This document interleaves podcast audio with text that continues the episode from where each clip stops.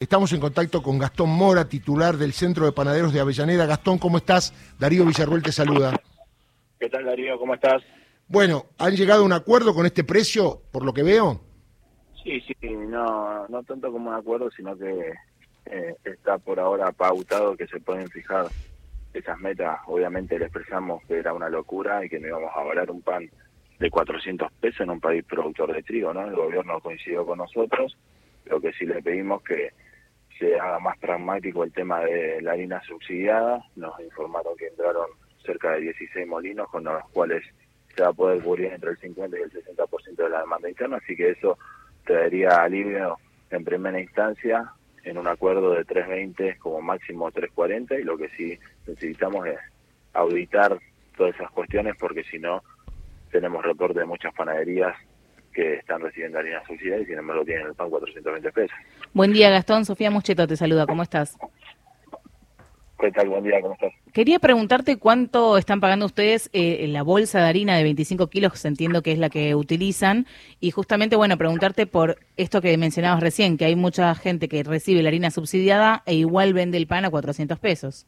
Sí, nosotros en este momento estamos pagando entre 2.350 y 2.500 pesos. De bola amarga, lo que se cortó fue la, la última corrida las entregas de harina con subsidio. Previo a eso había tenido un incremento de un 8%, así que eh, lo que le pedimos claramente es que necesitamos resolver esas cuestiones porque si no es una especulación constante en la cual quedan de rehén los consumidores, las pymes y los trabajadores, ¿no? Porque el trabajador nunca termina de equiparar salario corriendo detrás de la inflación, inflación que no tiene ningún motivo, ¿no? Porque, Claro. ver, te pongo un ejemplo claro, la harina está valiendo lo mismo que cuando fue el comienzo de la guerra y se disparó a casi 500 dólares la tonelada de trigo. Entonces ahí los muchachos cortaron las ventas y automáticamente lo trasladaron a precio. Ahora, el trigo se desplomó en el mundo casi un 40% y los muchachos vienen silbando bajito y se hacen los boludos. Tienen que bajar el precio de la harina. Es tan sencillo como eso. Por otro lado, Gastón, quería preguntarte también acerca de los otros insumos que se utilizan en la panadería, ¿no? ¿Qué pasa con la margarina? ¿Qué pasa con la grasa?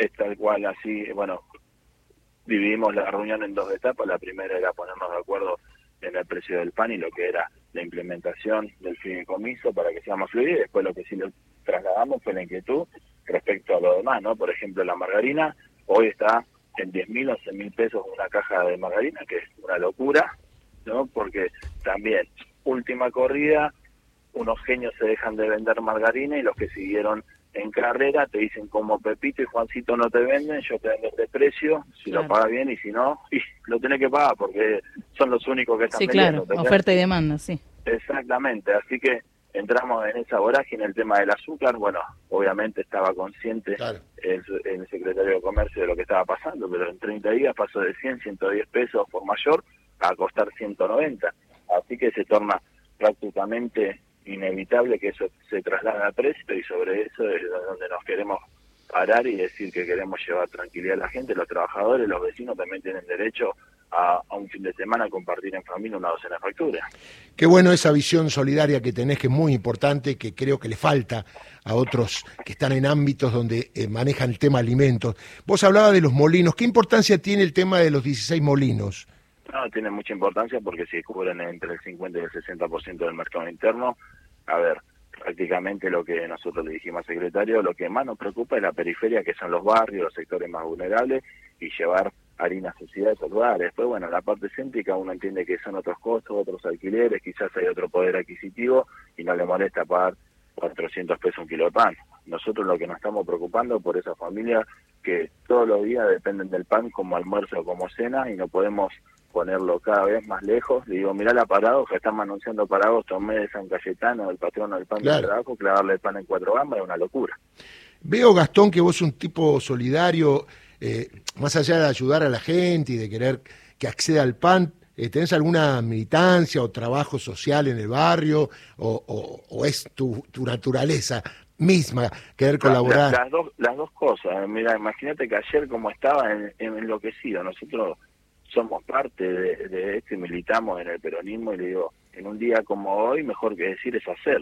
Sí. O sea, lo descolocamos, ¿viste? Y la verdad es que no, independientemente de las banderas, porque a ver, hay cuestiones que se están haciendo mal. Sí, sí, hablé de militancia no partidaria, sino militancia de vida, que a veces se confunde, ¿no? ¿Sabes qué pasa, Darío? Yo no me olvido, yo tenía 11 años y me tocó en el 2000 vender pan casero casa por casa, ¿entendés? Entonces hoy la vida nos puso en un lugar privilegiado que gracias a Dios podemos tener nuestro hogar, nuestros negocios y todo, y yo no me olvido que salí de Villa Corina y que la gente me abrió sus puertas comprando el pan casero, ¿entendés? Está bueno. no podemos, sería muy hijo de mm. mirar para otro lado cuando la gente la está pasando mal, sino que nosotros salimos de ese mismo malestar, ¿no? Amigo, le mando un abrazo y muchas gracias, ¿eh? y, lo felicito por ser luchador, no importa de qué partido político, te mando un abrazo. Chao, chao. Gastón Mora, titular del Centro de Panaderos de Avellaneda.